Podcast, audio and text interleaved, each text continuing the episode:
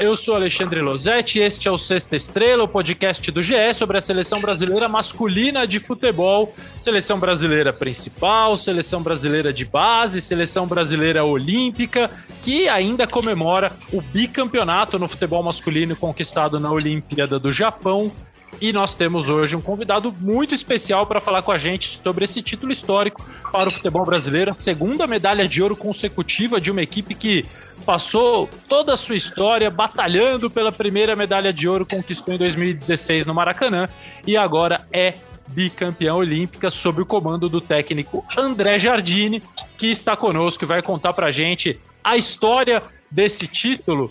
É, e não é com todo mundo que fazemos isso, professor André Jardine, mas como você é um convidado especial e outro dia ganhou uma medalha de ouro, nós entendemos que você merecia ser recebido com uma música aqui no Sexta Estrela. Então, Pedro Suaide, por favor, receba o nosso Jardine com uma música.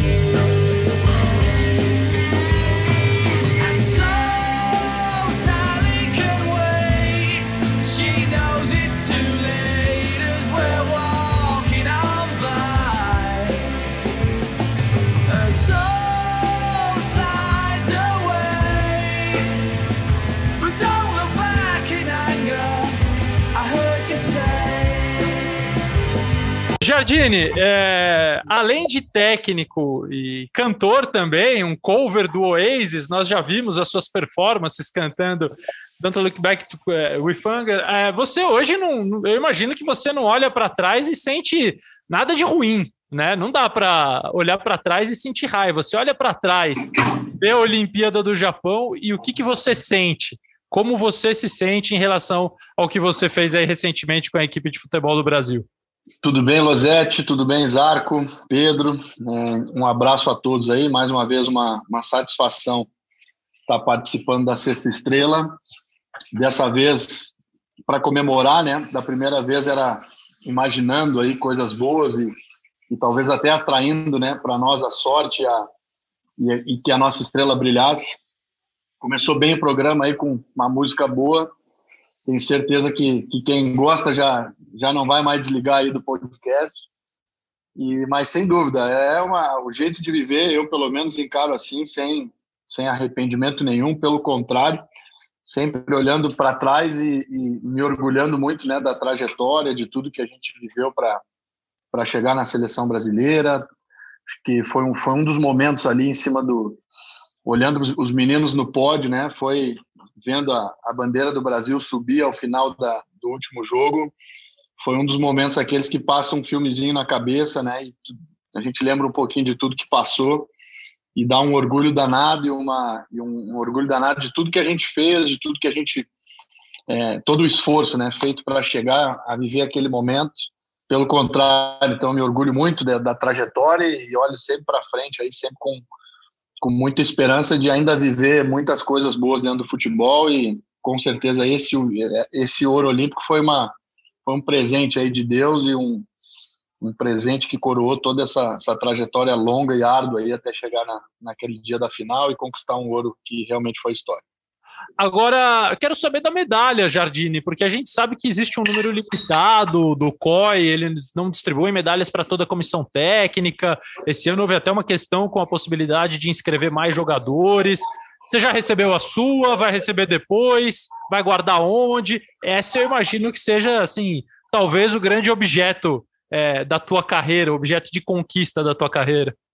Ah, com certeza, né? Eu costumo não dar muita bola para as medalhas aí, tenho várias aí, né, guardadas numa gaveta, algumas que eu nem sei mais onde estão, mas essa essa realmente vai ter um ter um gostinho especial, diferente.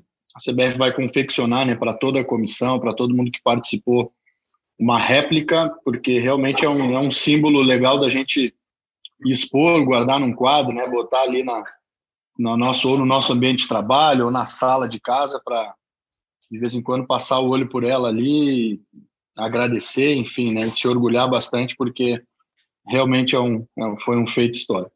O Jardine já deu as boas-vindas também para o Rafael Zarco, setorista da seleção brasileira no GE, que está aqui com a gente. Então, Zarco, por favor, bem-vindo e vem para o papo. Jardine, prazer falar contigo depois de um longo tempo. Desde, acho que pessoalmente, certamente desde. Ah, não, eu encontrei com, com você rapidinho ali quando fui falar com o Branco, mas antes disso, lá naquela preparação, lá no início, lá na Granja Comari, há muito tempo já. E eu queria saber o seguinte, para a gente começar o papo, como é que está. É, você está voltando ainda à CBF, né? A gente bateu um papinho rápido antes. É, você está em São Paulo e tudo, como é que está a sua vida daqui para frente? É, eu não, não lembro exatamente se você tem um contrato pré-determinado, eu queria que você falasse um pouquinho sobre isso, já renovou, vai renovar, como é que é a tua vida daqui para frente, porque o Sul-Americano está cancelado né, esse ano, o que, que já é possível de falar do, do, da, do seu planejamento da, com a Sub-20? Então, Zarco, uh, eu ainda estou em São Paulo aqui, porque tirei alguns dias para curtir com a família, Uh, devo estar voltando amanhã para o Rio e já começando a, a olhar um pouquinho mais para frente, né, e pensar. Tive uma, uma conversa rápida com o Branco antes de viajar e o que o Branco passou foi isso, de que a CBF vê um plano de carreira para mim, vê, vê futuro, né, já vê o próximo ciclo olímpico muito perto, é, mas que querem conversar comigo aí assim que a gente realmente voltar a trabalhar, voltar a ter expediente a gente deve ter uma conversa aí para traçar planos, enfim, para inclusive também discutir contrato. O contrato era foi um contrato que a gente fez até o final do Mundial Sub-20, né? Então ficou um contrato até defasado, porque acabou sendo adiado o Mundial. Agora nem mais vai ter, né? Então a ideia era finalizar o ciclo olímpico, depois finalizar o ciclo da Sub-20, e aí sentar para discutir. Mas foi a, a, a Covid, aí, a pandemia deu uma deu uma atrapalhada geral aí, né, na, nos calendários de maneira geral e, e, acredito que que essa primeira missão nossa acaba encerrando aí, né, nesse ciclo olímpico com uma uma conquista que curou bastante o nosso trabalho e agora é o momento é da gente sentar de novo com a CBF e ver o que, que eles pensam, né, ver o que que onde é que realmente eu posso ajudar e, e a gente traçar um novo um novo projeto aí daqui para frente. E fica essa nova convocação do Tite aí, fica um, uma ponta de orgulho, imagino também sua, de ver seus atletas ali, né? Você, você comentou expressamente sobre o Claudinho, que ele tinha que sonhar também com a seleção, né? Que você achava que já dava para ir para principal. O Matheus Cunha, que acho que é um jogador que você teve desde o início também, né? Sempre apostou muito, né?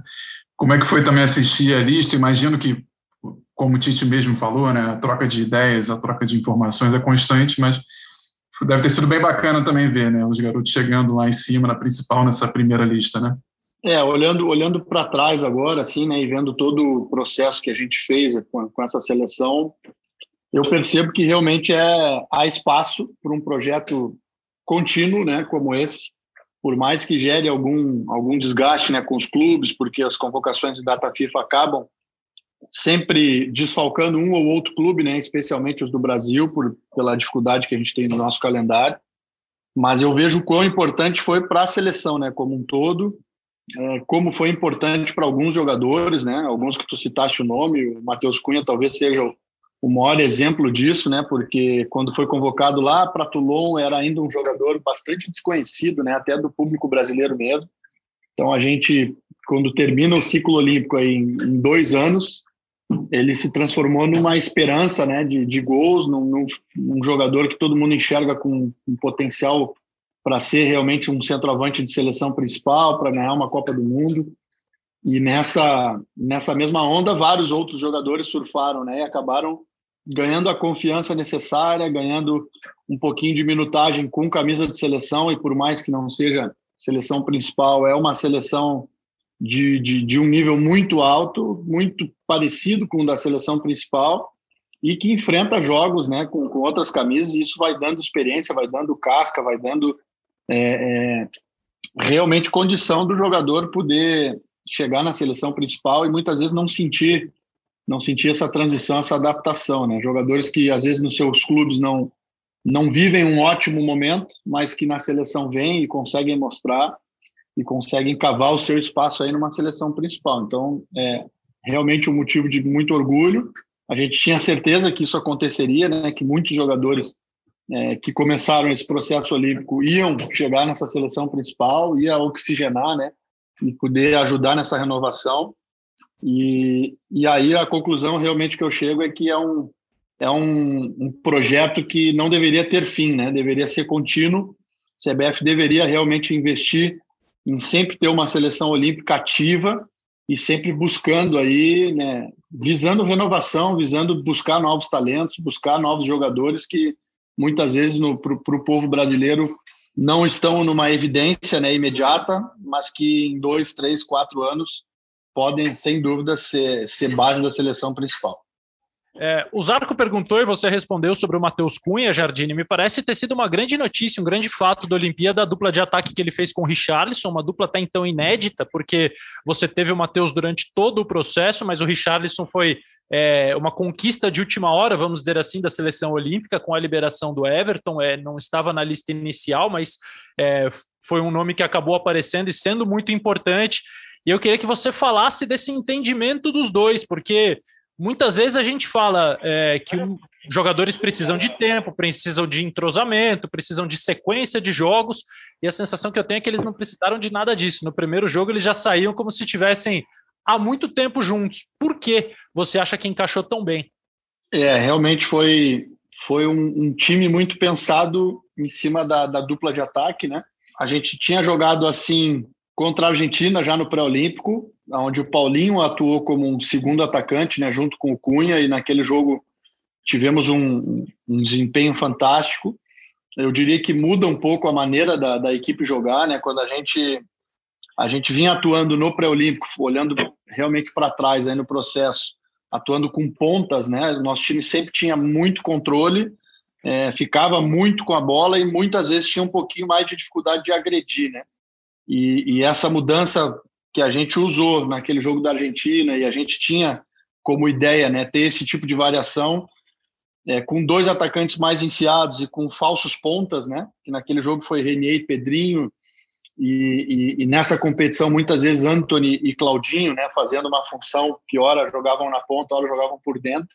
Tornou o nosso time, eu percebi que o nosso time ficou mais objetivo, muitas vezes com menos com menos posse de bola mas com uma posse de bola um pouquinho mais aguda, com uma profundidade mais perigosa, né? uma profundidade em direção ao gol, é, e uma dificuldade de muitos times marcarem dois atacantes com, com, com, força, com capacidade de ruptura de espaço, né? com entendimento e com muita conexão com o gol. Então, é, é, era o que eu imaginava quando a gente convoca o Pedro eu já imaginava uma, uma dupla de ataque, né? Assim, a, a ideia inicial da seleção partiria com, com, Pedro e Cunha. Eu já tinha até conversado com o Cunha sobre isso. E a partir do momento que a gente perdeu o Pedro, é, a gente começou a olhar com, com, começou a torcer que desse certo a situação do Richarlison, né? Que eu particularmente achava muito difícil a liberação do Everton por ele ser um jogador que vinha jogando na seleção principal, né? Como titular acreditava que eles argumentariam do desgaste físico, enfim, das férias, de tudo que, que resultaria, mas a gente tentou, né? A gente, a partir da, da perda do Pedro, a gente, bom, talvez o único jogador que possa substituir aí o Pedro nessa lista à altura, né, do que o Pedro representava para a nossa equipe era o Richarlison. E aí tivemos um êxito e foi uma, uma comemoração muito grande no dia que a gente teve a liberação dele, porque a gente imaginou a equipe jogando do jeito que a gente gostaria, né? Que era com dois atacantes mais profundos, com talvez o Richardson até diferente do Pedro tenha também como Cunha essa capacidade de jogar em profundidade muito forte, né? Então era uma garantia de que qualquer time que nos marcasse alto, né, nos marcar, nos pressionasse a saída de bola, a gente teria uma, uma, uma jogada muito forte, né, usando a profundidade com os dois, usando os pontas muitas vezes vindo numa zona de dúvida ali entre a zona que o lateral já não sabe se acompanha ou não e usando os atacantes, é, atacando realmente esses espaços aí, as costas da linha. E, e, a gente comemorou muito, porque a gente sabia que seria uma competição de altíssimo nível, que teriam seleções que não iriam ficar só atrás, né, se defendendo, diferente do pré-olímpico, que todos nos respeitaram muito, e a gente praticamente não teve espaços assim, né, para poder explorar. O jogo da estreia já é um cartão de visita nesse sentido, né, porque a gente olhou todos os jogos da Alemanha, e a Alemanha apertando todo mundo e até jogos que a Alemanha tinha jogou com um jogador a menos para dar um exemplo a Alemanha ela perde na Euro para a Bélgica é, numa das fases iniciais, e ela tem um jogador expulso ainda no primeiro tempo, e ela continua pressionando a Bélgica com um a menos até o fim do jogo. Ela toma uma goleada da Bélgica, mas ela não abriu mão da sua identidade de ser uma equipe propositiva, uma equipe que pressiona no campo de ataque, né? Então a gente tinha essa certeza de que a Alemanha viria com tudo, né, marcando alto, sem, sem medo do Brasil. E aí a gente já sabia que seria para eles uma, um jogo muito difícil de jogar, porque a gente teria dois atacantes com muita força de profundidade. Então não, não nos incomodaríamos nem um pouquinho, né? E, e aí é o resultado daquele jogo de estreia, que era para ter sido uma goleada até maior, né? Uma goleada histórica. Eles, eu diria que eles se escaparam naquele dia ali de, de ter passado um, um vexame até, porque foi um jogo que a gente teve muitas situações de gol. E talvez para nós até não foi tão bom, porque as outras seleções, a partir da estreia, já se, se vacinaram um pouquinho e já começaram a, a se proteger um pouquinho dos dois, né?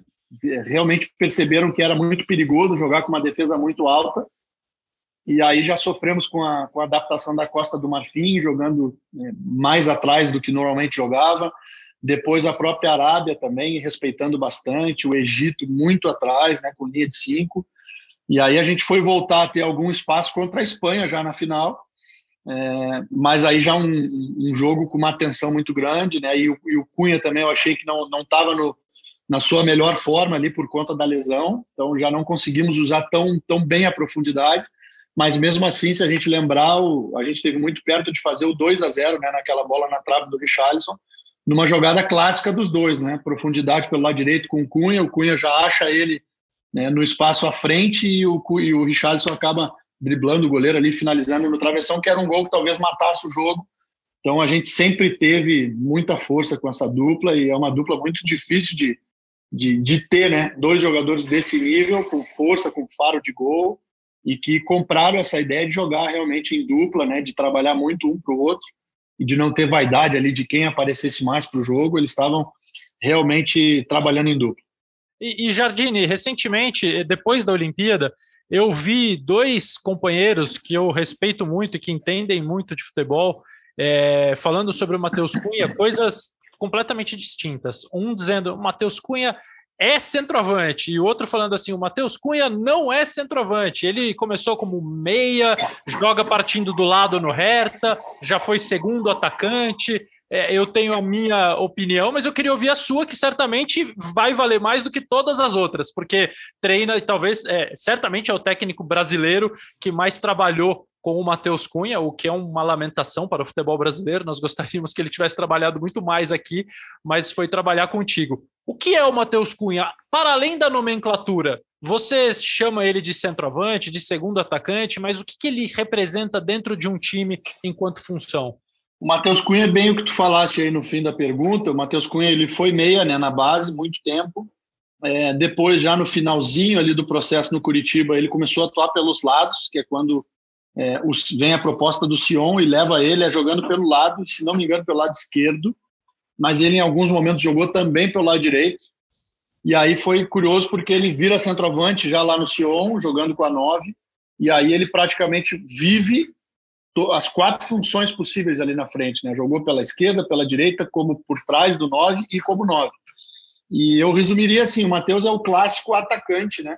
É, ele não é aquele centroavante de área que, que o futebol brasileiro gosta também muito e, e tem vários ótimos exemplos aí, né? Ele não se sente tão à vontade tendo que ficar só na área. Ele realmente precisa de espaço para se movimentar, ele gosta, ele entende bem o jogo.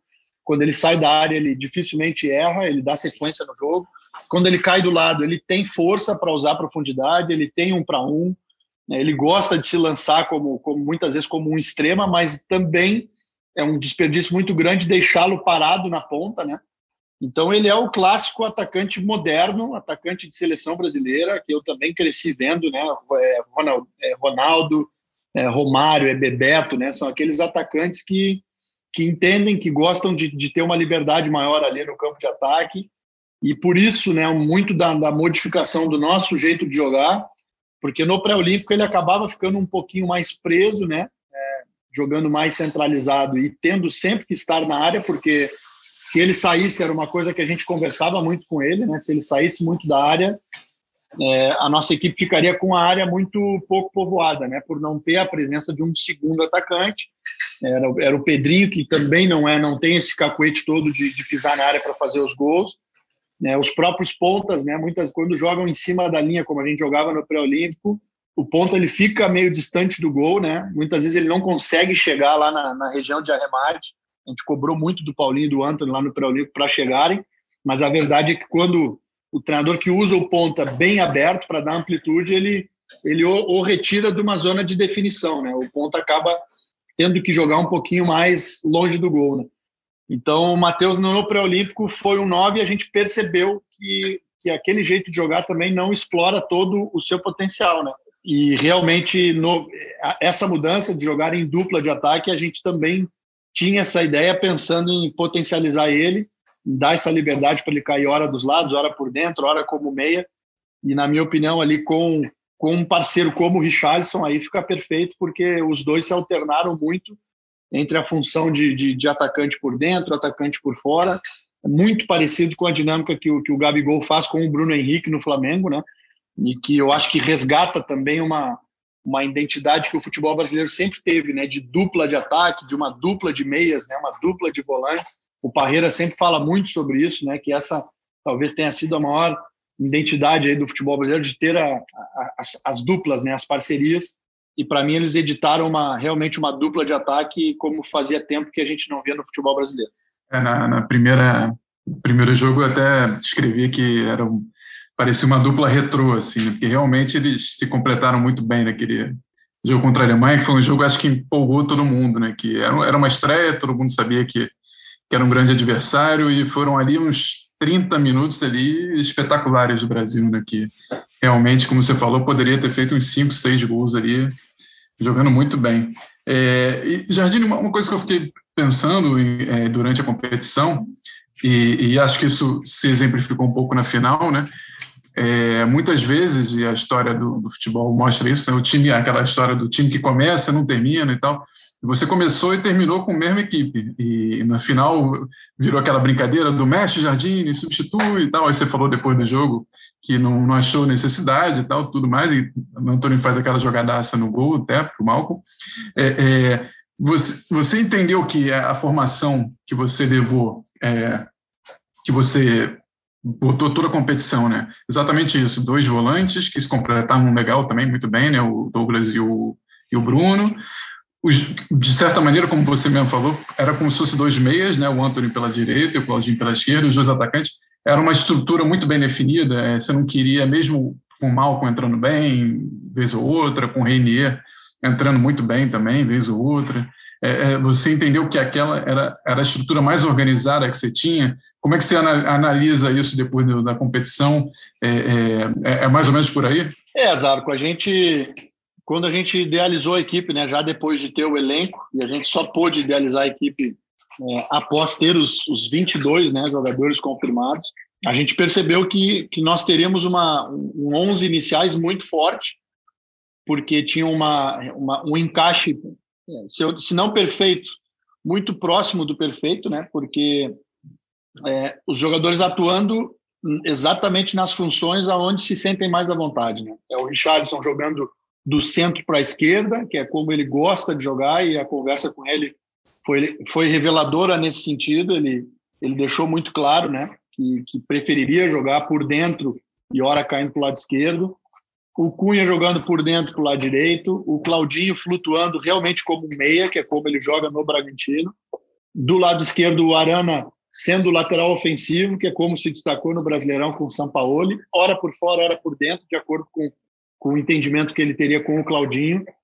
Do lado direito, o Anthony jogando um pouco mais aberto, que é como gosta de jogar, e eu acho que produz muito ali, porque acaba tendo muito a situação de um para um do lado, e com isso também não exigindo tanto do Dani é, um apoio constante, o Dani podendo também fazer aquilo que faz de melhor, que é ser esse lateral armador, organizador por trás, praticamente um terceiro volante ali, como, como vinha jogando já com o São Paulo do Diniz e, e talvez não agora com o Crespo, né, mas como como a gente viu ele nos melhores momentos tanto na seleção brasileira na conquista da Copa América, como alguns bons momentos que ele teve no São Paulo do Diniz, né? Então potencializou muito Para o Dani, eu dei uma liberdade muito grande de interpretação do jogo, então, às vezes, ele era um, um terceiro zagueiro na saída, às vezes, ele virava um terceiro volante, às vezes, ele se somava ao Anthony na, pelo lado, muitas vezes, ele espetava e jogava o Anthony para um, uma região de entrelinhas. Então, ficou bem legal, porque o lado direito ficou muito é, mutante, eu diria, né? um lado direito que, que não tinha uma estrutura exatamente pré-definida, e ia muito do que o jogo pedia, né? E usando muito esse, essa capacidade que o, que o Dani tem de ler o jogo, de ler os espaços, né? E por trás dessa turma toda, o, o Guimarães e o DG, que são volantes de controle, de ótimo passe, né? De bom poder de marcação, que jogaram por trás e se alternaram também muitas vezes na, na subida. A ideia inicial era o DG como como um protetor de defesa, mas em alguns jogos começou a aparecer também essa essa característica do DG de, de chegar como um, um, segundo volante. No jogo do México, ele foi ficou muito visual isso, porque ele sofre o pênalti, ele tem mais duas ou três investidas dentro do jogo muito boas, né? E que eu fui dando liberdade para ele fazer isso, porque sempre surpreenderia. É um jogador que não tinha aparecido tanto à frente ainda na competição. Então, para mim, era uma equipe que tinha um encaixe perfeito, né? E tinha os substitutos à altura, porque tinha o Renier que é um jogador que atua parecido com o Claudinho, numa mesma faixa, o Malcolm muito parecido com o Anthony. A dupla de ataque a gente tinha o, o Martinelli e o Paulinho, né, que são jogadores que podem jogar do lado, mas gostam também de jogar por dentro como dupla de ataque. O Mateuzinho e o Gabriel Menino, né, por, ali na, nos dois volantes, o Gabriel Menino fazendo uma dupla função, por isso que a gente abre mão até de convocar um, um volante e apostamos no Malcolm, porque a gente via muito potencial nele, né, o, o Zenit não abriu mão que ele jogasse a, a final da, da Supercopa lá, que era no dia 18, né? Então, por isso que ele acabou ficando fora, né, no primeiro momento. Mas quando o Douglas se machuca, a gente ali já fez as contas e, e percebeu que quando nós chegaríamos na Sérvia, em seguidinha ele, o Malcolm poderia se juntar a nós, então já não fazia mais diferença, né? Tanto o dia da apresentação dele e acabou também é, é, podendo pudemos levar o Malcolm e aí valorizou ainda mais o Gabriel Menino, esse, essa capacidade que ele tem de jogar em duas funções. Eu me senti que, senti que a equipe estaria muito bem servida né, com ele. E os laterais, enfim, o Abner com uma característica muito parecida do Arana também, né? O, próprio Gabriel Menino muito parecido com o Dani, sendo esse lateral mais construtor, né? Quase como terceiro volante.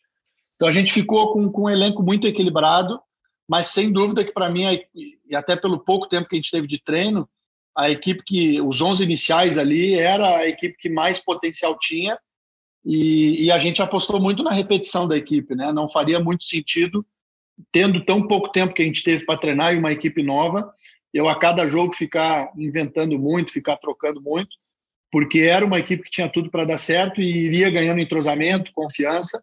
E aí na final, né, enfim, na semi a gente teve que trocar pela lesão do Cunha, mas na final eu acho que seria um, um, um, crime meu não não apostar naquela equipe que a gente idealizou lá no início, que, que conduziu a seleção muito bem até a final.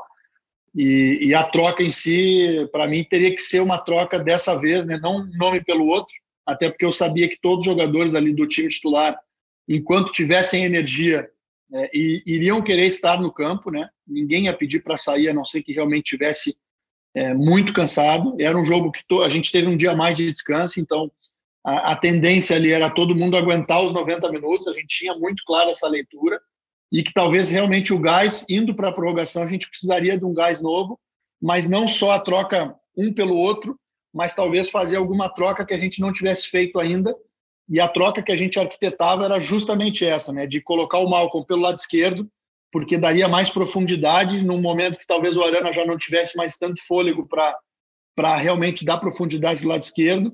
A gente trocaria o estilo, puxaria o Claudinho para o meio, porque provavelmente o jogador que iria cansar primeiro era o Cunha, né, pela, pela questão da, da lesão. E aí assim fizemos, né? O Anthony sempre relatando ali durante o segundo tempo que estava muito bem e fazendo uma função defensiva pesadíssima, né? Ele teve que compor linha de cinco o jogo inteiro e fez isso com com uma entrega absurda, né?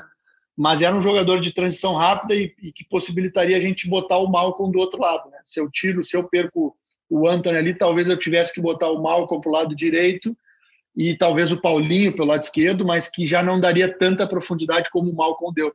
Então foi, foi tudo realmente muito bem pensado e a troca que a gente queria ter feito era exatamente essa. Se o jogo pedisse uma troca tática, teria que ser essa dessa vez, com o Malcolm pelo lado esquerdo, que a gente apostava muito nesse entrosamento dele com o Arana ali e nessa força que ele tem da perna esquerda para dar profundidade no momento do jogo que tivesse todo mundo já um pouco mais cansado, um pouco desgastado. Então foi foi daqueles planejamentos assim que dá tudo certo e a gente só teve que ter esse sangue frio de não mudar por mudar, né? Porque o segundo tempo ali talvez se eu se eu ajo como normalmente é, é, todo treinador age de ir renovando gás, de, de ir colocando jogadores novos para renovar.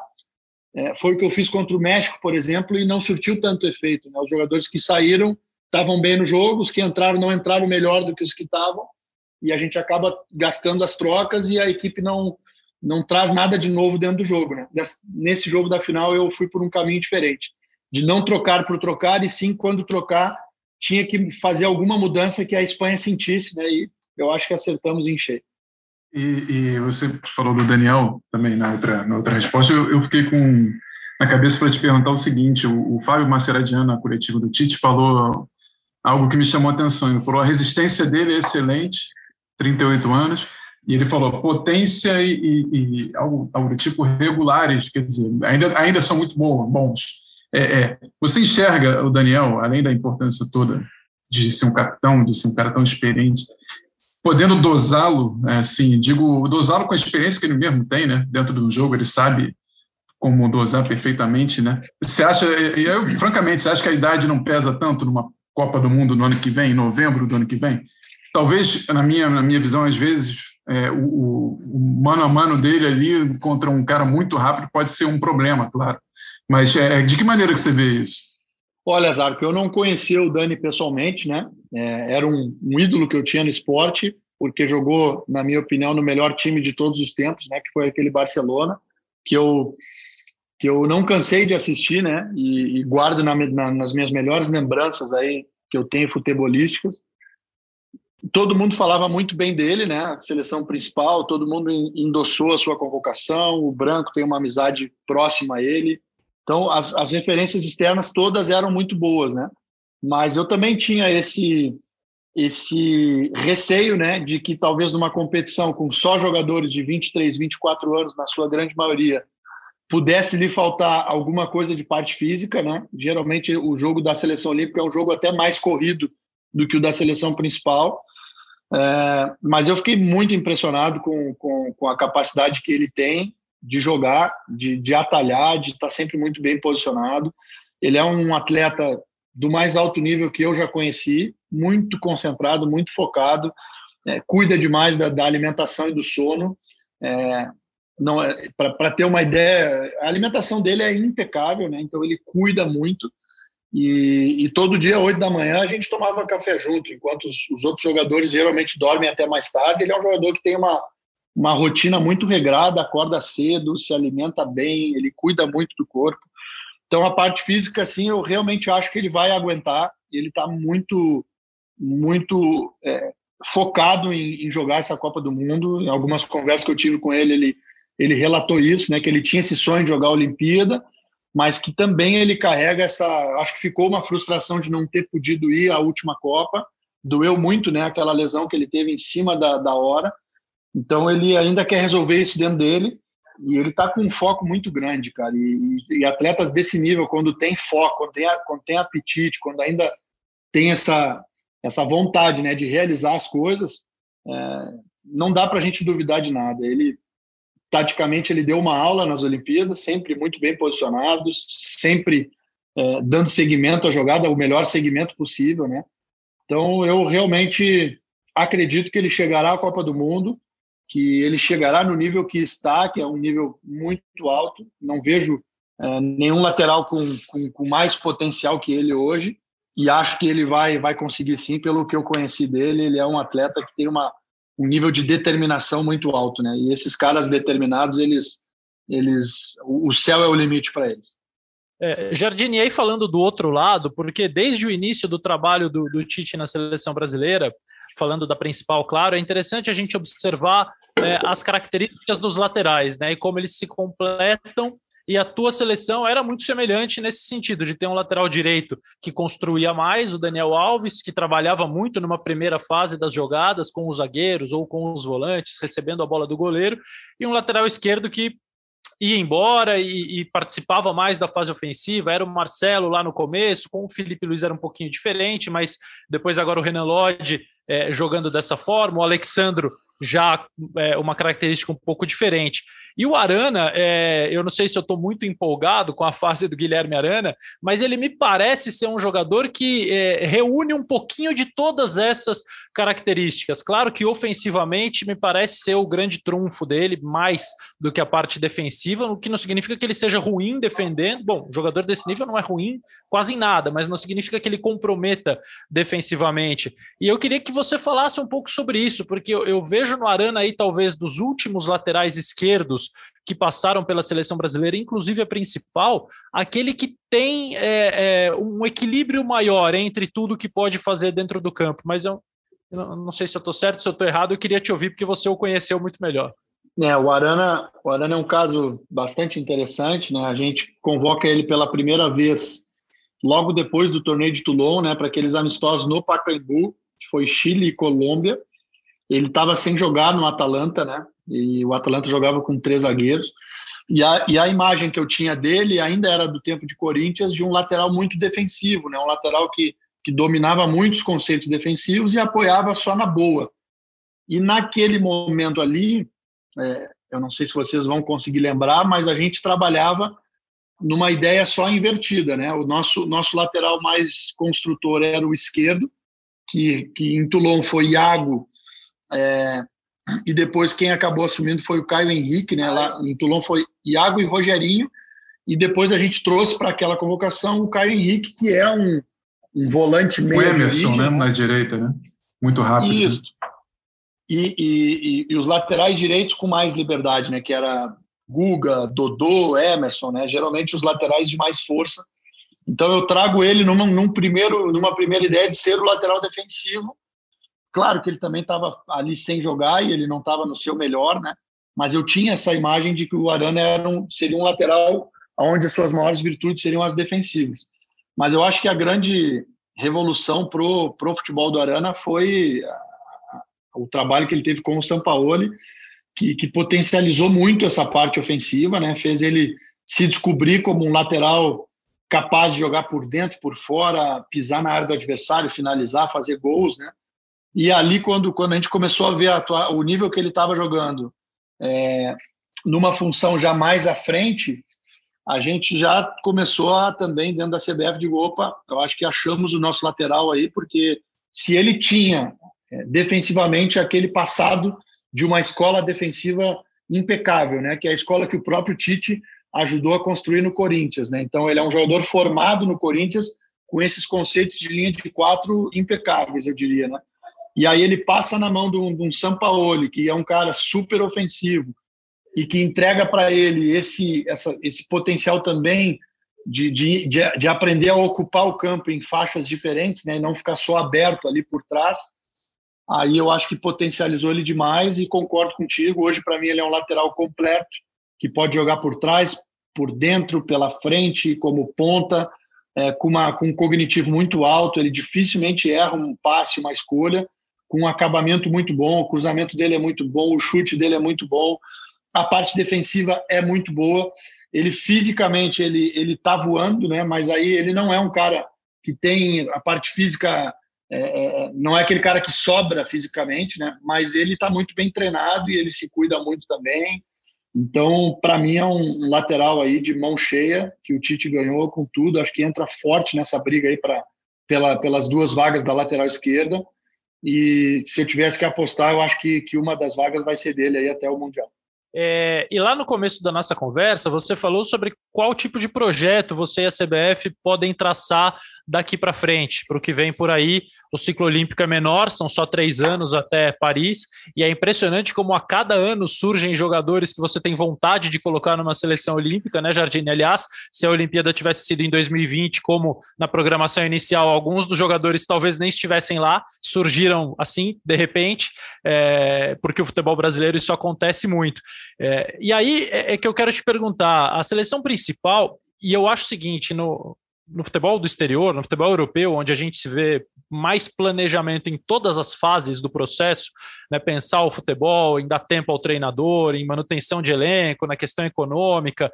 A gente está vendo, por exemplo, a seleção italiana, que ficou quase 10 anos aí num, num limbo, é, ressurgir jogando muito bem, jogando talvez é, o melhor futebol da Europa, sendo campeã europeia, é, com projetos, com ideias de treinadores novos, jogadores saindo de clubes é, menores, como o Sassuolo e Atalanta, e acabando sendo protagonistas na seleção italiana, e a Atalanta tem conseguido ótimos resultados também. E a seleção italiana sendo meio que um produto final dessa evolução do futebol italiano como um todo, da liga, dos profissionais. É, e no Brasil, eu acho que às vezes a gente pensa um pouco o contrário: a seleção é que tem que é, dar o pontapé inicial para o resto. Né? A, a, seleção não é o produto final, ela é a origem daquilo que acaba se refletindo no futebol brasileiro. E hoje a gente sente uma carência de meio-campistas grande, assim, olhando para o futebol. Não hoje, é um papo antigo e certamente você já falou sobre isso, né? Como faltam volantes que cheguem mais na área do adversário, como o meio-campista meio ofensivo é, hoje está meio sem, sem espaço, meio sem encontrar ainda o seu lugar, quase sempre partindo do lado para dentro. Aí a gente tem Claudinho, Everton Ribeiro, Coutinho e tantos outros. É, então eu pergunto, quando você imagina um projeto mais longo, é, como é que a CBF e você juntos podem atacar a raiz do problema, a origem do, do, das carências que o futebol brasileiro tem hoje? Porque eu acho que é na formação que a gente pode resolver isso, e eu estou falando com um cara que é especialista em formação de jogadores. Então, Rosete, é, eu acho que as ideias elas vão elas vão se espalhando assim, né? A gente vai pegando um pouquinho um do outro, vai vai olhando para o que está o que tá dando certo, para aquelas equipes que vão virando referência. E no futebol brasileiro eu vejo que, que especialmente falando de base, é, existe sim um movimento muito forte para se jogar um jogo um jogo mais atrativo, um jogo um jogo mais conceitual, eu diria, né, com mais conceitos por trás, sem tirar, obviamente, que a criatividade do, do atleta brasileiro, isso sempre vai estar presente, o drible, o improviso. Não é isso, né? Quando a gente fala que, que a gente prega na base um jogo um pouquinho mais entendido e conceituado, nenhum treinador está querendo dizer que o jogo vai, vai robotizar nada. Simplesmente que o jogador entenda um pouco mais aquilo que faz porque é muito melhor que ele, que ele se faça jogador né, e se construa jogador, entendendo porquês das coisas, e se, não simplesmente é, buscando sempre o improviso e sempre é, uma resposta é, é de última hora né, para as coisas, e dependendo muitas vezes do que o treinador pede ou não, que o jogador tenha justamente esse entendimento para que possa caminhar com as suas próprias pernas. Então eu vejo é, a base evoluindo bastante. Eu acho que o próprio nível do Campeonato Brasileiro evoluiu já dos últimos anos para cá. É, a chegada de alguns treinadores de fora tem contribuído né, para essa oxigenação de ideias. Para mim, isso está é, muito claro. O, hoje, o Campeonato Brasileiro é, é mais gostoso de assistir para nós treinadores, que acabamos. É, a gente gosta de ver um jogo taticamente mais bem jogado. Né? Às vezes, não é exatamente o jogo que o torcedor quer ver, né? O torcedor quer ver um jogo mais cheio de emoção, mais cheio de, de lance de gol, mas não necessariamente isso reflete um jogo mais bem jogado, né? Então eu vejo é, realmente o futebol brasileiro evoluindo e dentro da CBF ali o que a gente tem feito, primeiro, dar o exemplo interno, né? Então não adianta tu pregar coisas e tu não fazer, né? A gente hoje tem uma linha de trabalho bastante interessante, eu diria, e bastante visual. Se vocês lembrarem há três, quatro anos atrás, o Brasil fazia. A gente estaria dizendo, pô, faz tempo que o Brasil não ganha nada, faz tempo que o Brasil não chega nem em campeonato de base, o que está acontecendo? O, a discussão era, né? O que está acontecendo com a base do Brasil? Estão matando os jogadores, não surge mais ninguém. É, a seleção brasileira não, não conquista nada, Mundial Sub-20, Mundial.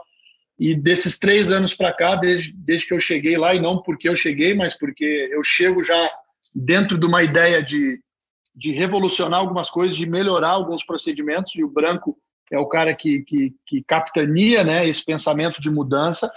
É, a gente conquista Mundial Sub-17, a gente faz uma seleção Sub-20 muito forte, foi uma pena que não teve o Sul-Americano, mas a gente ganhou um quadrangular no final do ano passado, jogando em altíssimo nível. É, Para mim, eu estava com uma esperança muito grande assim de, de chegar no Mundial e de, de realmente lutar para ser campeão, porque para mim a gente tem uma geração 01, 02 muito forte e agora talvez já apoiada também pela 03 e pela 04, né?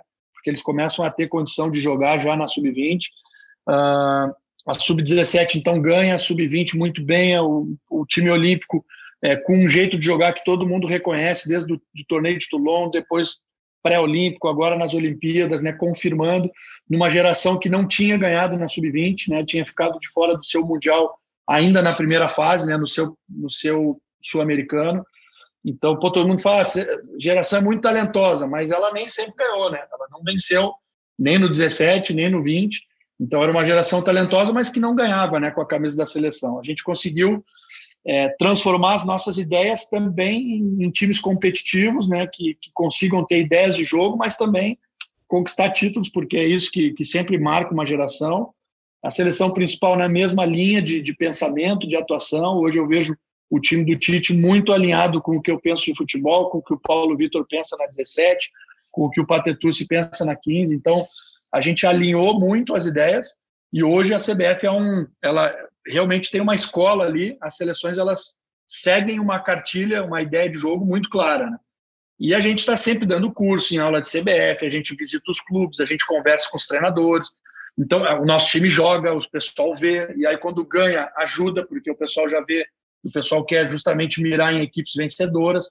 E eu acho que essas ideias, aos pouquinhos, elas vão elas vão espalhando né, ao longo da base, ao longo do, do, do, dos seus treinadores, dos profissionais do futebol em geral. E eu acho que a gente está assim num caminho, num caminho bastante promissor aí para um futuro próximo. É, talvez o Brasil começar a ter um, uma constância de resultados que talvez nunca tenha tido na história. Essa é, é, o nosso grande objetivo, é o que a gente realmente quer ver acontecer, não só na base, mas também na equipe principal.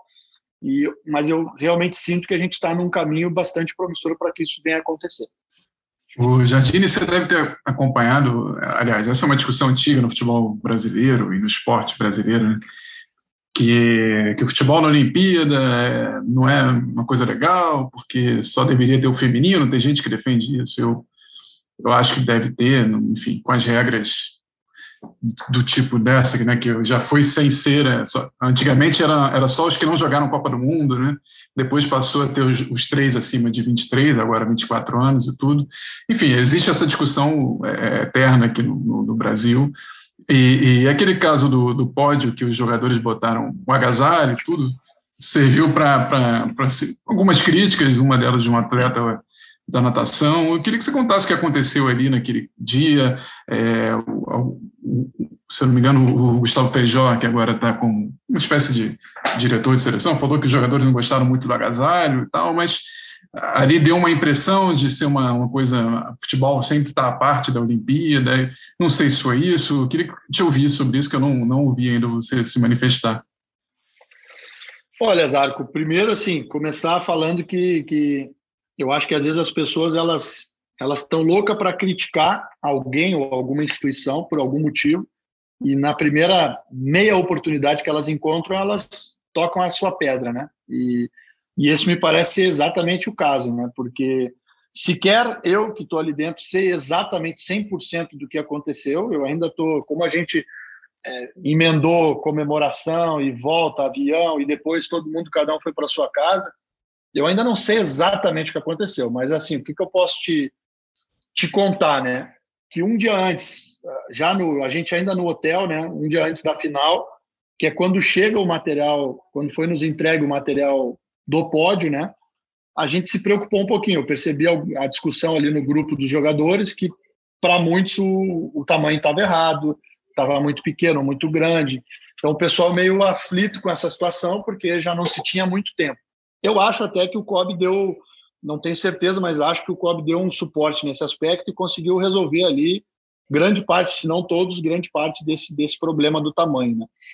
Depois, no dia do jogo, a gente, é, imagina, é uma euforia muito grande, né? a gente comemora no campo, então a gente vai para o vestiário, os, os, atletas, a comemoração continua no vestiário, tá? às vezes a comemoração dentro do vestiário é ainda maior, né? porque é um, um ambiente pequeno e onde a gente realmente se reúne ali todo mundo e aí é música alta, é comemoração, é todo mundo se abraçando, foi sensacional, são são dos melhores momentos que a gente guarda aí na, na memória e no coração.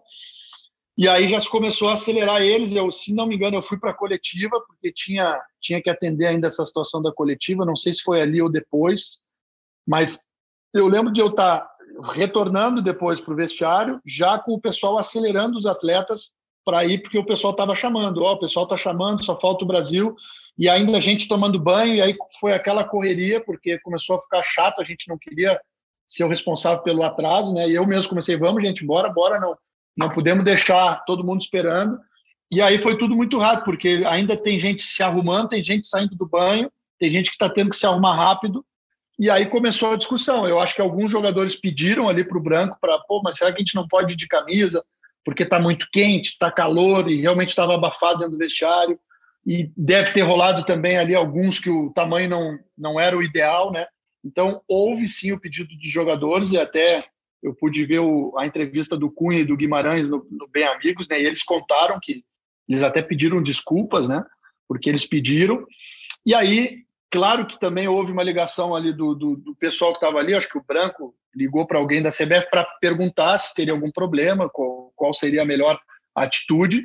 E eu acho que o pessoal, no fundo, quis é, contentar os jogadores, que era um pedido deles, mas também sem maldade nenhuma. Eu tenho certeza que se eles se nós todos tivéssemos é, é, a, a, certeza ou a dimensão né, do, do, da repercussão que daria, eu mesmo seria o primeiro a levantar e dizer, gente, bota o agasalho porque é uma regra, porque envolve patrocínio, tem uma série de coisas que, sinceramente, na hora eu também não me dei conta.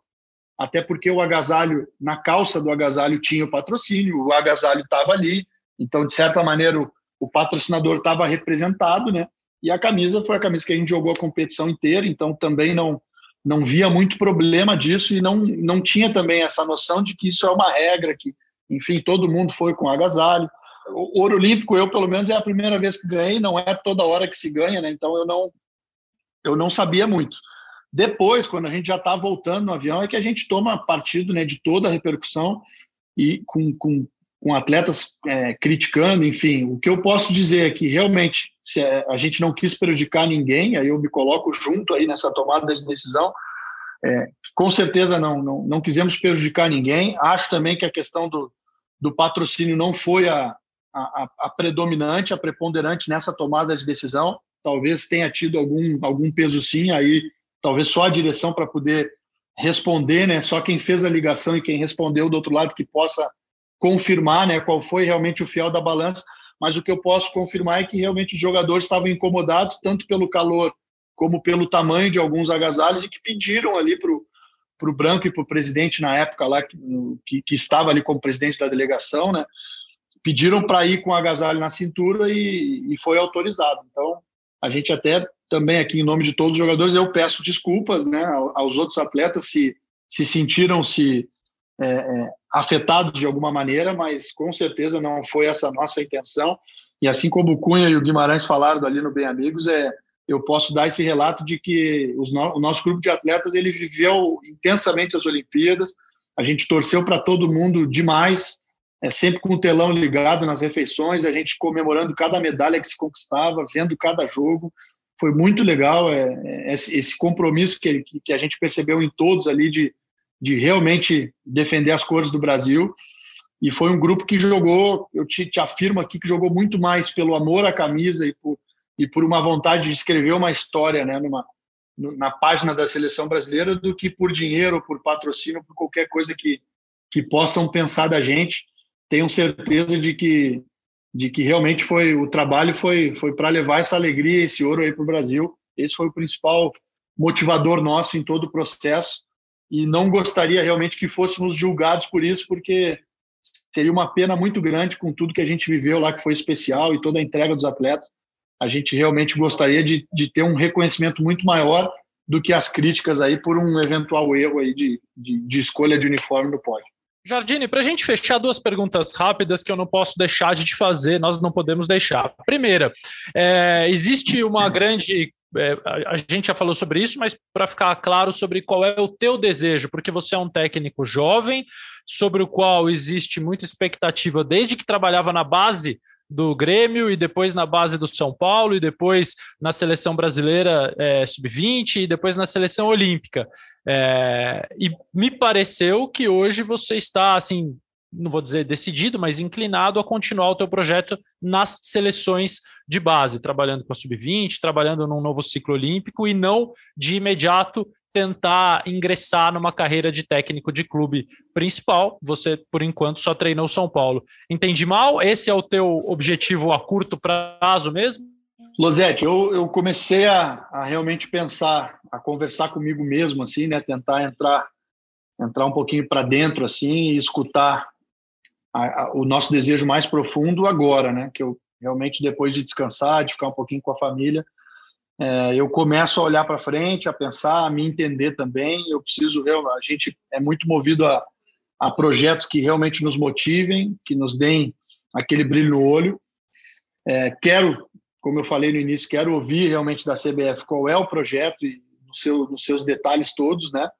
Porque sem dúvida que é uma honra defender a seleção e isso ninguém esconde, né? É muito bom poder defender o Brasil, poder defender um, uma medalha de ouro, o projeto olímpico é um projeto que, que, que me agrada e que me brilha o olho, mas como se fechou um ciclo nesse momento, não vou negar que também passa né, pela cabeça, é, talvez ir por um outro rumo, é, entrar em algum projeto também de algum clube que, que dê tempo e dê estrutura para a gente poder é, montar tudo aquilo que a gente acredita de futebol, né? A minha passagem no São Paulo ela foi frustrante, a passagem no profissional, né? Porque na base ela foi foi extremamente vitoriosa e eu me orgulho muito, né? Foram oito títulos ali em três anos e, e, e, muito mais do que os títulos foi com qualquer profissional que eu converso de categoria de base, é, não raras vezes eu já escutei de pô, teu time sempre foi uma referência para a gente na base pelo pelo jeito que jogava, pela né, foi, foi inovador, foi foi um momento mágico ali que a gente viveu na base então eu, eu, guardo isso com carinho, mas a passagem no profissional ela foi frustrante porque não se teve tempo, cara. É, se, se, se cobra de um treinador que em 10 jogos revolucione né, um elenco e um, e um jeito de jogar que era antagônico até aquilo que eu gostaria naquele momento ali, né? Então é, é meio ser cruel, né? Achar que o treinador é mágico e não o treinador. Né? O treinador, ele realmente, para incutir uma cultura de futebol num clube, ele precisa de tempo, ele precisa de respaldo, ele precisa de jogadores, às vezes tem que ter alguma reformulação no elenco capaz de entregar jogadores com características que, se assemelhem àquilo que ele, que ele quer. E nada disso foi me dado, na verdade, no São Paulo foi me dado um, um rabo de foguete ali, um, um, finalzinho de brasileiro com a meta de chegar na Libertadores, mas com jogos, todos os jogos contra times brigando para não cair. Foi Vasco fora, Chapecoense fora, Esporte em casa, tudo jogo que a, a corda estava sempre no pescoço, e depois um, um início de Paulista com uma pré-Libertadores, jogando quarto e sábado já desde a primeira semana minha no profissional, foi impressionante. Eu não tive a sorte de ter uma semana cheia em nenhum momento, então sequer treinar direito o time eu pude, né? É, e com, com um prazo que foi muito claro, né? Pô, tem que passar da pré-Libertadores. E aí a gente pega na pré-Libertadores um time argentino que muita gente desmerecia na época, mas eu fui um dos que, quando vi jogar, eu falei: olha, é um time que, que vai dar trabalho. O treinador é muito bom. Hoje é um treinador que todo mundo está é, tá, tá reconhecendo, né? O treinador do Fortaleza, o, o Vojvoda, e que já no Tajeres fazia um trabalho é, muito competente. Ele já estava dois anos naquele momento no Tajeres, já tinha sido responsável por subir o Tajeres da Série B para A e estava com uma sequência muito forte, né? Tanto que estava jogando a, a pré-Libertadores, é porque conseguiu colocar o Tajeres entre os melhores times da, da, do campeonato argentino, e, aí o São Paulo se reformulando ainda, né? Se, querendo mudar a identidade, querendo trocar o jeito de jogar. Então, é, eu acho um resultado extremamente comum quando tu pega uma equipe que tem uma identidade muito forte, que está no seu auge, contra uma outra que está querendo mudar a sua identidade e ainda está se encontrando, né? Então, é, é muito normal que a, que a equipe que está mais consolidada, mesmo que tenha jogadores de um quilate inferior, é bem provável que essa equipe que está mais consolidada ela vença um duelo de mata, como foi aquele caso ali, e aí se julga todo um trabalho por, por, por, por aqueles 10, 10, 12 jogos ali que eu joguei. Então isso foi muito frustrante. Né? Para mim, realmente dar uma nova cartada no profissional, eu, eu, eu quero ter a convicção de que o clube vai me dar tempo, vai acreditar realmente no potencial que eu tenho que eu, eu conheço ele, eu sei bem o que eu posso fazer, muitas pessoas conhecem, mas é, quem me contrata tem que realmente acreditar que a, gente vai fazer uma equipe vencedora, que vai construir uma cultura de equipe, é um jeito de jogar muito próprio, muito particular, me dê tempo, me dê alguns jogadores e me dê condição de desenvolver, porque aí eu não tenho dúvida que, que, que eu também vou conseguir ter uma carreira muito vitoriosa no futebol profissional, porque desmerece quem acha que base é fácil, vá, desça na base e vai jogar o Campeonato Brasileiro Sub-20 para ver se é fácil ganhar aí. Então, e a gente não ganhou com um time só, né? A gente ganhou com várias equipes, com gerações diferentes e sempre chegando em todas as competições. Então, isso me dá confiança de saber que o meu trabalho é bom é, e, e, que eu tenho condição de, de, também fazer história no clube. Mas vamos ver, tem que chegar. Esse projeto tem que chegar, né? Não adianta eu forçar. Ele tem que chegar, ele tem que me convencer é, e tem que ser forte o suficiente para fazer eu, eu, sair de uma seleção brasileira que, que hoje é, sem dúvida, que é um, um orgulho muito grande para mim, para minha família e, e, é sempre muito gostoso estar tá à frente de uma camisa que é, tem um peso aí que não preciso nem falar. Né? Por enquanto, ninguém te ligou para oferecer algum projeto pós-título olímpico? Olha, o telefone tem tocado aí, né? Tem tocado, sondagens já aconteceram, né? Não vou, não vou abrir negociação e nem ouvir proposta nenhuma enquanto não, enquanto não sentar com o branco e não ouvir da CBF, né? Que tem a prioridade total aí de, de definir o futuro, de fazer a sua, a sua oferta e a sua proposta primeiro, né? E aí a partir do momento que, que eu que eu escutar alguma coisa da CBF, aí eu eu tomo a minha decisão pessoal também. E a última que eu ia te fazer, essa do telefone foi devido à sua outra resposta, é o seguinte: é, Jardine, um título desse tamanho, uma medalha de ouro olímpica, ela se ganha, claro, nos gols marcados, nos jogos, nos treinamentos, mas certamente em momentos aos quais a gente não tem acesso, a gente não tem imagem, a gente só fica sabendo quando vocês que estão lá dentro resolvem nos contar. Então eu queria que você contasse algum momento é, de vocês que você julga ter sido importante, decisivo para que a medalha fosse conquistada, ou durante o processo, ou quando vocês já estavam lá no Japão com o grupo reunido? Eu tenho certeza que dentro da sua memória algum, alguma coisinha importante colaborou para que essa medalha fosse conquistada e vai ficar aí para sempre contigo, mas agora você vai dividir com a gente. Olha, Losete, eu acho que, que o ambiente que a gente criou ali, é, desde, o, desde o início do processo, né? Que foi um ambiente realmente muito é, muito positivo e que a gente via o pessoal primeiro com uma alegria muito grande de estar ali, um ambiente que proporcionou todo mundo desempenhar na sua, no seu melhor, na sua melhor versão, eu diria assim, né? Os jogadores eles tinham um prazer muito grande de estar ali, comentavam isso com a gente. Tinha jogadores que contavam os dias assim para para que chegasse a data FIFA, para que tivesse a convocação, porque eles realmente gostam, né? E gostaram muito de, da maneira que a gente conduziu, do ambiente que criou. É um, criar ambiente não é uma coisa tão fácil no futebol. E eu acho que isso é muito mérito de toda a comissão, do Branco também. O Branco é um especialista em, em deixar ambiente leve, em construir um ambiente positivo, de amizade, de confiança, né? Onde um confia no outro. Então, eu, eu diria que esse foi, para mim, sempre o, o, nosso melhor jogador, né? Foi o ambiente. Mas, especificamente com esse grupo, né, na, nas Olimpíadas, assim, eu acho que o, o momento que eu, que eu ganhei um, um, uma confiança a mais, assim, um degrau de confiança a mais, foi no momento que a gente tem o Douglas expulso ali no segundo jogo contra a Costa do Marfim, que era um jogo que a gente sabia que seria dificílimo, com um time de força física, um time que que, que não perderia uma dividida, assim, que seria um time que realmente venderia muito caro ali é, os espaços, né? E a gente ainda perde com 15 minutos o, o nosso volante mais marcador, né? O cara que, que teria força assim para competir, né? Nesse quesito força com, com os, com os africanos. E eu, e eu resolvo não fazer nenhuma substituição imediata para ver como o time reagiria, né? E para ver o que que o, especialmente o pessoal da frente seria capaz de entregar na, no comprometimento defensivo, né? Que a gente ficou defendendo ali com uma linha de três que era Guimarães, Anthony e Claudinho, para poder continuar com o Cunha e com o Richarlison à frente dessa linha de três. Né?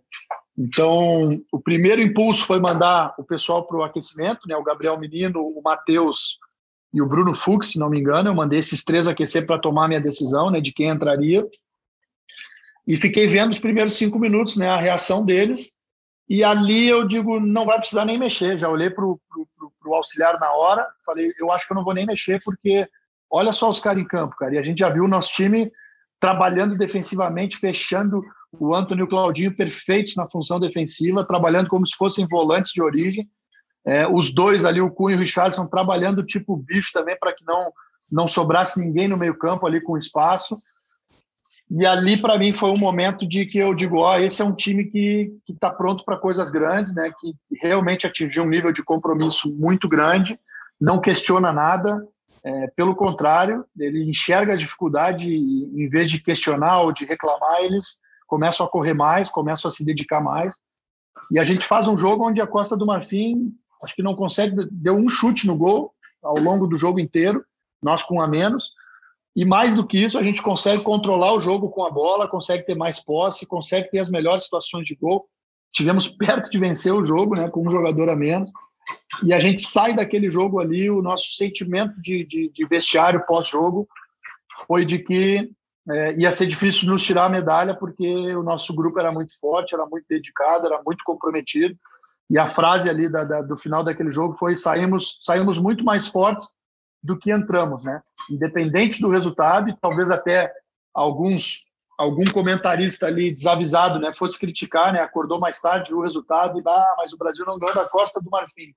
Mas quem acordou cedo e viu o jogo com atenção, viu uma equipe ali que estava com um brilho no olho, com um desejo de vencer diferente e que quando a gente consegue realmente incutir esse esse esse apetite todo, né, esse compromisso, esse comprometimento no coração de cada jogador, é, com a qualidade que a gente tinha, dificilmente a gente iria aparecer alguma seleção para nos parar, né? Esse para mim foi o, o momento assim mais mágico nosso, né? E de que a gente saiu com a certeza de que dificilmente sairíamos sem uma medalha nessa Olimpíada. Rolou muito isso, viu? Nos grupos de WhatsApp, não sei se os do Zarco também, dava nove horas da manhã, nove e pouco, pô, empatamos com a Costa do Marfim, aí alguém respondia, não, mas Tivemos um expulso com 15 minutos. Ah, bom, então tudo bem, então menos mal e tal. Rolou um pouco disso. Uma expulsão que até hoje eu não sei nem se o Douglas encosta no jogador. Ele te contou, André? A expulsão é bizarra, né? A gente viu depois com bastante Eu tenho atenção, dúvida até aí... se ele encosta. Não, ele, o que aconteceu ali foi que o, o calcanhar do jogador do, da Costa do Marfim ele bate no joelho do Douglas então ele perde um pouquinho a passada, mas é assim, é um contato totalmente involuntário. Involuntário. E que eu não, eu não sei se foi suficiente para derrubar, talvez o jogador tenha valorizado assim e se atirado, né? É, mas assim, para mim, a, a, o cartão vermelho é inaceitável, porque era um lance que dificilmente o jogador sairia em condição limpa para finalizar. O Douglas chegaria depois, né? E para mim foi descabida a expulsão e que realmente, no fim das contas, nos ajudou a crescer como equipe, né? Talvez essa expulsão tenha sido um, um fato que, que tenha sido determinante para a gente conquistar o ouro. Jardine, se você continuar na CBF, nós obviamente vamos continuar te convidando sempre, porque é um podcast sobre a seleção brasileira masculina. E se você não continuar, o teu título vai fazer um ano, vai fazer dois anos, vai fazer três anos. A gente adora essas coisas, então a gente vai te chamar também para contar mais coisas que vão continuar frescas aí na tua memória e que ano após ano você vai se sentir melhor para falar e para acrescentar sobre tudo. Por enquanto, Obrigado por aceitar o convite, parabéns pela medalha de ouro e por entrar para a história, que eu acho que deve ser uma sensação única. Obrigado, Losetti, obrigado, Zarco. É um prazer imenso aí participar mais uma vez. Eu realmente gosto né, de participar do podcast de vocês. Parabenizar o trabalho que vocês fazem, que eu acho que é o jornalismo que, que, que soma e que acrescenta e que é importante para o futebol, porque é um jornalismo construtivo, né, que quando critica, critica com argumentos, com fundamentos mas que, que, que dá espaço também para a gente falar, que, que muitas vezes elogia e muitas vezes avalia além do resultado, que eu acho que é o mais importante. Então eu, eu realmente participo e com, com bastante prazer e, e faço questão de fazer esse, essa colocação porque é o meu pensamento e eu vejo que é o pensamento de muitos treinadores com quem eu converso, é, que muitas vezes a gente é muito frustrado né, com a imprensa que a gente tem, com às vezes com o nível de crítica e, e e de comentários que se faz assim, né, em relação ao trabalho de todos. Mas eu também não quero generalizar e vocês fazem parte para mim da de uma de uma de uma minoria, mas que uma minoria que, que sabe criticar e sabe elogiar e sabe fazer um trabalho, um jornalismo realmente profissional e, e construtivo para todos nós. Parabéns e contem comigo sempre. Obrigado, Jardine. Contaremos. Até a próxima. Deixa, a deixa eu só brincar com o Jardine, que foi um, um, prazer conhecer mais da vida dele, no perfil lá que a gente fez sobre ele. E ver que ele, que ele gosta da, da mesma série que eu, que eu gosto muito, né? Que parece até o meu nome, é Ozark. Mas é. Que... Pô, eu também gosto, somos três fãs. Pois é. Pois é. Verdade. É. Mas foi legal conhecer os gostos, é uma série boa demais. Tomara que tenha mais uma, quarta temporada, né? Hum, é, uma das melhores. Eu sou, eu sou cinéfilo, né? Eu gosto, de, adoro filme, adoro série, então tudo que tem eu tô sempre degustando aí com a minha esposa. E essa Legal. realmente eu indico para eu indico para todo mundo. Então, na próxima vez faremos um top 5 de séries com o André Jardine aqui. Já pode ir separando aí, professor. Boa, boa. Boa volta Valeu. ao trabalho. Um abraço, Jardine. Obrigado. Um abraço, Jardine. Tudo de bom aí. Obrigado, gente. Um grande abraço. Valeu. E, logicamente, a gente fará novos podcasts e novos episódios nesses próximos dias, nas próximas semanas, sobre a seleção principal. Rafael Zarco, é, seleção que se apresenta dia 29 em São Paulo para três jogos, é isso mesmo? É isso. É, rodada tripla. Parece o podcast da, da Ana Thaís Matos, da Bárbara Coelho e da Amanda, mas não, é a rodada tripla das eliminatórias. Primeiro Chile, depois Argentina e Peru. É, eu te ouvia falar no, no outro podcast matematicamente parece difícil, né? Realmente consolidar a vaga agora, mas eu acho que vai botar ali um pezinho já na, na, na próxima Copa e, e uma, uma, um período que vai ser legal, bacana de ver. Tite, você que conhece mais tempo, mudou muito, né? É difícil ele mudar tanto uma convocação de uma convocação para outra. Vai ser bacana ver o que, que ele vai arrumar. Estamos chegando perto da Copa, é um momento também de ajustes, né? Ajustes e definições. Então, eu, Rafael Zarco, Bruno Cassucci e convidados estaremos aqui para falar tudo sobre esses próximos jogos da seleção. Ainda são oito neste ano, então o Sexta Estrela tem intensidade, como gostam de dizer os treinadores atuais. Esse episódio teve o André Jardini como convidado especial, a coordenação do Rafael Barros, a edição do Pedro Suaide e da Dayana Natália, nosso reforço na equipe de podcasts, que está fazendo aniversário no dia em que gravamos essa entrevista. Então, um beijo para Day, parabéns e bem-vinda ao nosso time. Certamente a gente vai conversar com ela e botar ela na conversa aqui, que não vai ficar só ouvindo, não. Ela e Pedro Suaide vão falar o que eles pensam sobre a seleção brasileira nas próximas semanas. Um beijo a todos e até a próxima.